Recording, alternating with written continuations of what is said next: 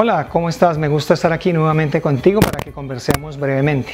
Dentro de este ciclo de videos cortos, de videoclips cortos que estamos haciendo de experiencia en el cliente, continuamos buscando esos tipos de, prestación de servicio donde definitivamente la experiencia del cliente no podría decir que no existe porque las experiencias negativas son experiencias y hacen parte de lo que el cliente siente. Me pareció prudente traer un servicio que en el país del cual estoy transmitiendo eh, se llama EPS, que son las empresas prestadoras del servicio de salud. Esto hace parte de la seguridad social y es esa asistencia médica que, paga, que se paga, que se deduce dentro de los salarios y cuando la persona tiene una necesidad de medicina general o medicina especializada, pues supuestamente debería encontrar respuesta en los prestadores. Pero vamos a hacer un, pequeño viaje. Eh, no vamos a adentrarnos en temas profundos de cirugías y tratamientos complejos porque pues eh, ocuparíamos mucho tiempo, pero hablemos de algo concreto, una experiencia corta y penosa. Y lo vamos a denominar pedir una cita médica concretamente las citas médicas especializadas, porque las, citas médicas generales son unas citas que se, asignan relativamente rápido, dos, tres días, eh, hay que hacer algunas colas, hay que madrugar, em, encontramos un médico que está y entendemos, o yo por lo menos lo entiendo como, como persona curiosa en estos temas de, del comportamiento humano, entendemos que el médico pues tiene un cierto número de pacientes que ver, no tiene mucho tiempo y la prioridad con los sistemas de gestión eh, los sistemas de gestión de calidad, pues la prioridad es documentar todo en el computador eh, por encima de escuchar al paciente. Quiero hacer la claridad que no es en todas las eh, oportunidades que esto sucede, conozco a médicos muy profesionales, pero pues tengo que hablar como, como una persona que ha recibido ese tipo de servicio lastimosamente la mayoría de veces que ha ido a un especialista o cuando en nuestra empresa hemos tenido oportunidades de acompañar en estos procesos de lo, que es pedir una cita médica. Volvamos entonces a, esa cita y voy a hacerles un resumen muy cortico porque recientemente tuvimos que vivir ese caso eh, donde el usuario llama a pedir una cita y pasa por seis menús diferentes. Desde digite su número de cédula, si es para especialista X, para especialista Y, Em, después hay una, música, es un, es un audioclip muy corto que muy rápidamente termina siendo incómodo. Mm, y hay una máquina que dice usted será atendido de 2 a 5 minutos. Y aquí viene el primer choque, el primer encontrón entre ese paciente, porque nadie está haciendo una reserva para un crucero eh, o, un, o, un, fin de semana en un todo incluido. De por sí ir al especialista es porque algo no está bien. Y nos encontramos entonces con esa primera, esa primera tranca donde nos dicen que de 2 a 5 minutos vamos a ser atendidos y pasan cerca de 37 minutos antes de que el usuario sea atendido. Siempre y cuando la llamada no se caiga, esto lo hemos hablado en un, en un video anterior, pero vamos a suponer que la llamada no se cayó.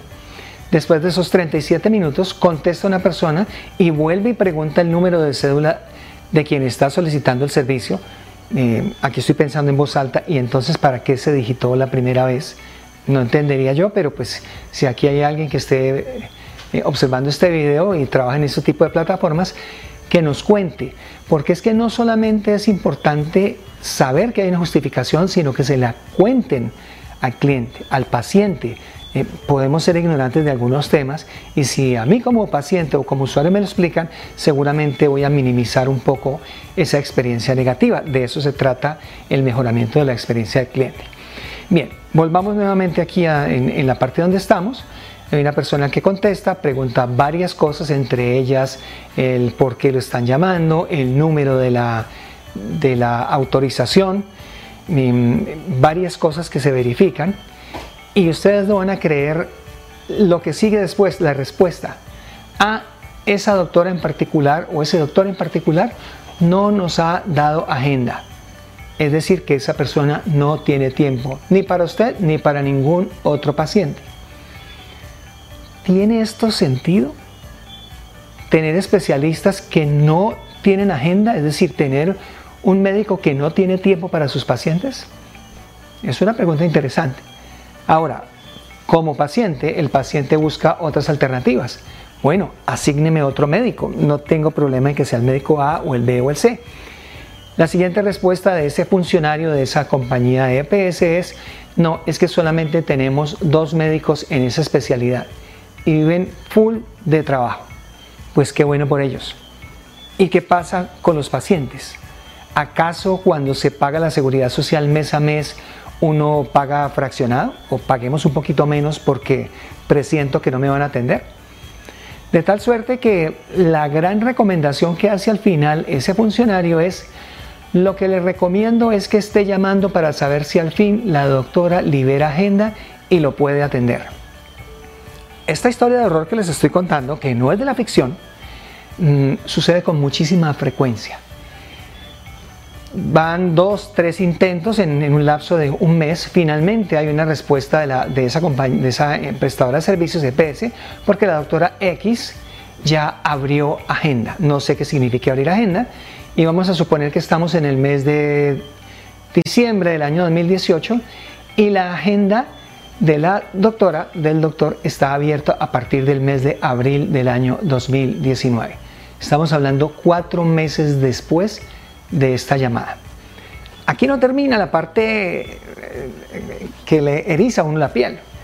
Porque imagínense ustedes lo que pasa cuando ese paciente finalmente llega en el mes de abril, donde su médico, a contarle todos sus, sus males, si está vivo, o de pronto si ya se mejoró, pues definitivamente no irá, pero usualmente estos temas no se van con el tiempo.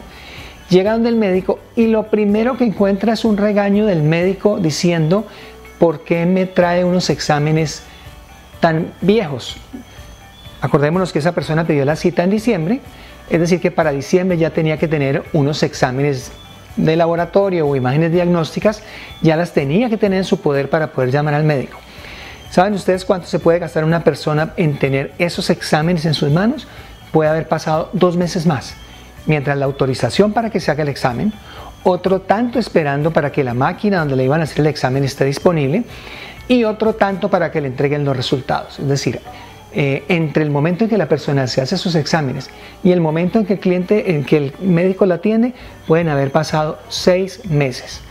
No es de extrañarnos que el médico reciba al paciente diciendo, a mí esos exámenes no me dicen nada, porque esos exámenes son de octubre del año 2018 y estamos en el año 2019 en el mes de abril.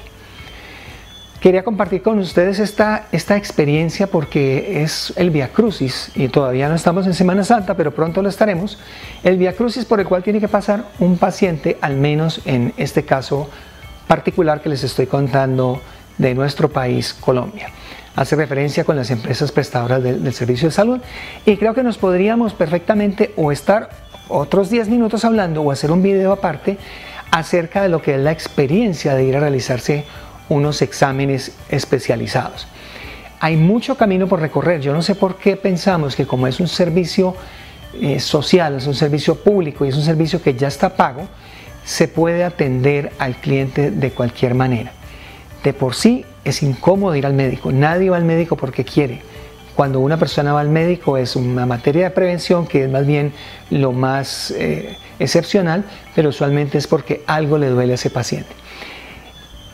Si le sumamos la experiencia de estar enfermo a la experiencia de tener que lidiar con una EPS en nuestro país, definitivamente podríamos escribir un, largo y, y un libro que tuviera muchísimo contenido y habría mucha tela de donde cortar. Eso es todo por ahora amigos, me encantó estar aquí con ustedes conversando brevemente.